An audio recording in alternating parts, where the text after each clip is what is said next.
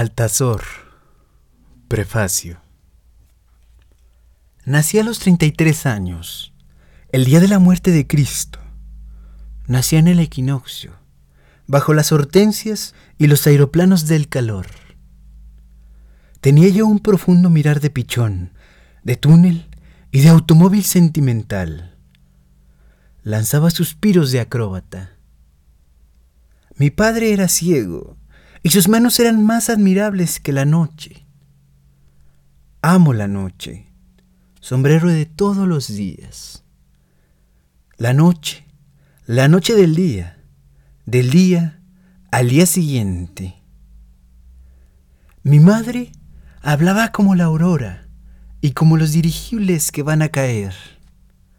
Tenía cabellos color de bandera y ojos llenos de navíos lejanos. Una tarde, cogí mi paracaídas y dije, entre una estrella y dos golondrinas, he aquí la muerte que se acerca como la tierra al globo que cae. Mi madre bordaba lágrimas desiertas en los primeros arcoíris. Y ahora mi paracaídas cae de sueño en sueño por los espacios de la muerte. El primer día encontré un pájaro desconocido que me dijo, si yo fuera dromedario no tendría sed. ¿Qué hora es? Bebió las gotas de rocío de mis cabellos, me lanzó tres miradas y media y se alejó diciendo, adiós, con su pañuelo soberbio.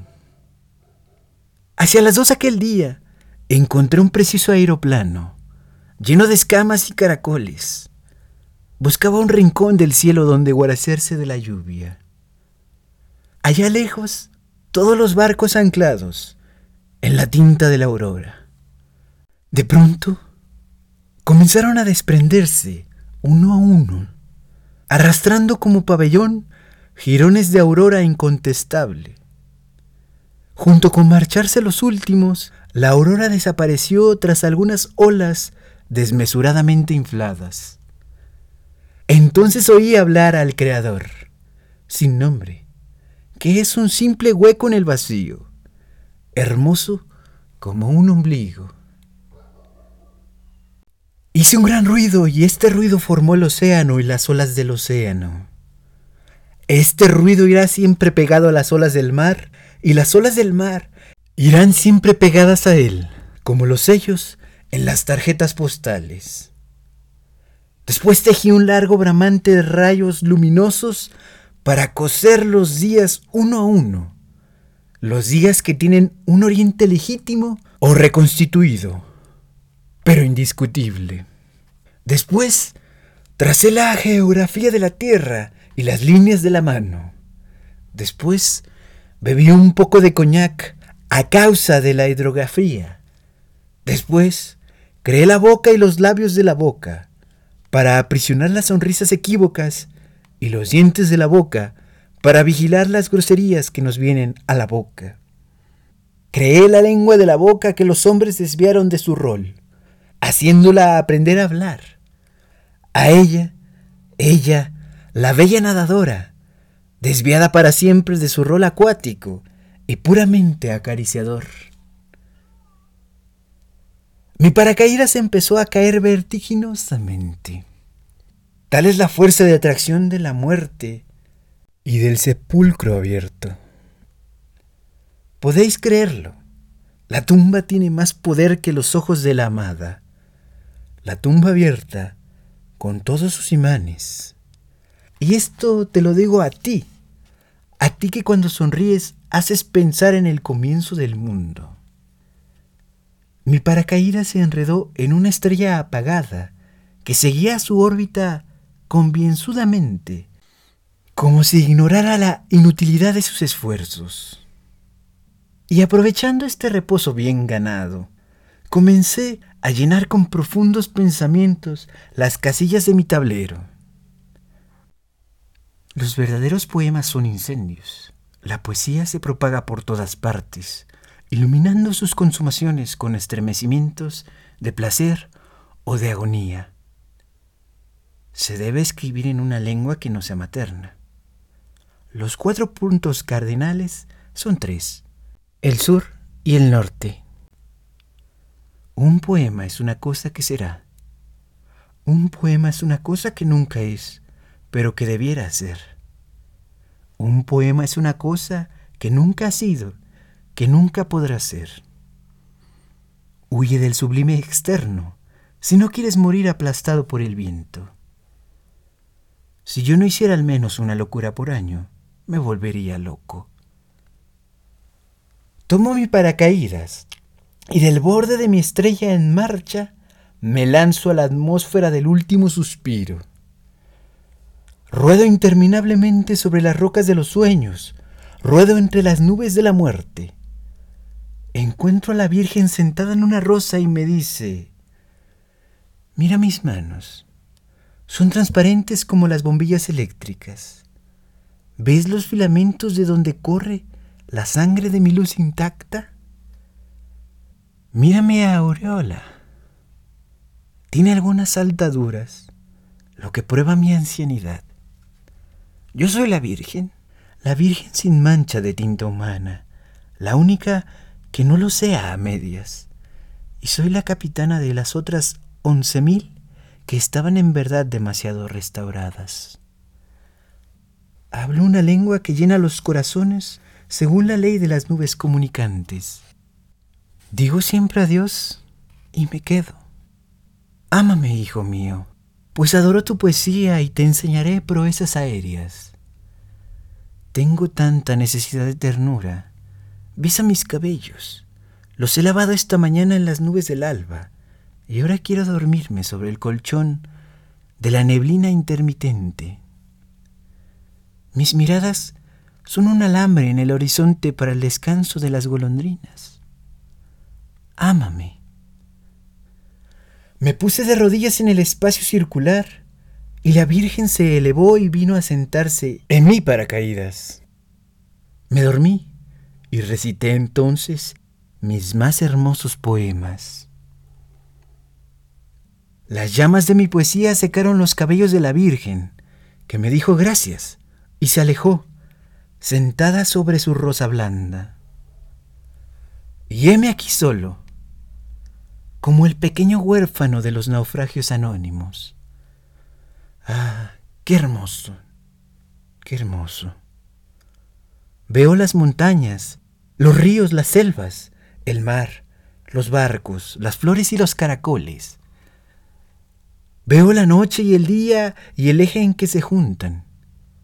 Ah, ah, soy Altazor, el gran poeta, sin caballo que coma alpiste, ni caliente su garganta con claro de luna, sino con mi pequeño paracaídas como un quitasol sobre los planetas.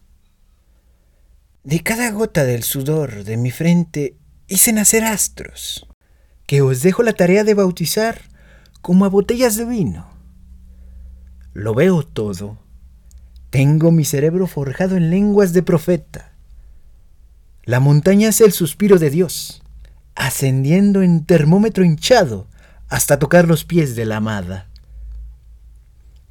Aquel que todo lo ha visto, que conoce todos los secretos sin ser Walt Whitman, pues jamás he tenido una barba blanca como las bellas enfermeras y los arroyos helados. Aquel que oye durante la noche los martillos de los monederos falsos, que son solamente astrónomos activos aquel que bebe el vaso caliente de la sabiduría después del diluvio, obedeciendo a las palomas, y que conoce la ruta de la fatiga, la estela hirviente que dejan los barcos, aquel que conoce los almacenes de recuerdos y de bellas estaciones olvidadas. Él, el pastor de aeroplanos, el conductor de las noches extraviadas y de los ponientes amaestrados hacia los polos únicos, su queja es semejante a una red parpadeante de aerolitos sin testigo. El día se levanta en su corazón y él baja los párpados para hacer la noche del reposo agrícola. Lava sus manos en la mirada de Dios y peina su cabellera como la luz y la cosecha de esas flacas espigas de la lluvia satisfecha. Los gritos se alejan como un rebaño sobre las lomas, cuando las estrellas duermen después de una noche de trabajo continuo. El hermoso cazador frente al bebedero celeste para los pájaros sin corazón. Sé triste tal cual las gacelas ante el infinito y los meteoros, tal cual los desiertos y mirajes. Hasta la llegada de una boca hinchada de besos para la vendimia del destierro. Sé triste, pues ella te espera en un rincón de este año que pasa. Está quizás al extremo de tu canción próxima y será bella como la cascada en libertad y rica como la línea ecuatorial. Sé triste, más triste que la rosa, la bella jaula de nuestras miradas y de las abejas sin experiencia. La vida es un viaje en paracaídas y no lo que tú quieres creer. Vamos cayendo, cayendo de nuestro cenit a nuestro nadir y dejamos el aire manchado de sangre para que se envenenen los que vengan mañana a respirarlo. Adentro de ti mismo, fuera de ti mismo, caerás del cenit al nadir, porque ese es tu destino, tu miserable destino. Y mientras de más alto caigas, más alto será el rebote, más larga su duración en la memoria de la piedra. Hemos saltado del vientre de nuestra madre o del borde de una estrella y vamos cayendo. Ah, mi paracaídas, la única rosa perfumada de la atmósfera, la rosa de la muerte, despeñada entre los astros de la muerte. ¿Habéis oído? Ese es el ruido siniestro de los pechos cerrados. Abre la puerta de tu alma y sal a respirar al lado afuera. Puedes abrir con un suspiro la puerta que haya cerrado el huracán. Hombre, he aquí tu paracaídas maravilloso como el vértigo. Poeta, he aquí tu paracaídas maravilloso como el imán del abismo. Mago, he aquí tu paracaídas que una palabra tuya puede convertir en un parasubidas maravilloso como el relámpago que quisiera cegar al Creador. ¿Qué esperas? Mas he ahí el secreto del tenebroso que olvidó sonreír. Y el paracaídas aguarda amarrado a la puerta como el caballo de la fuga interminable.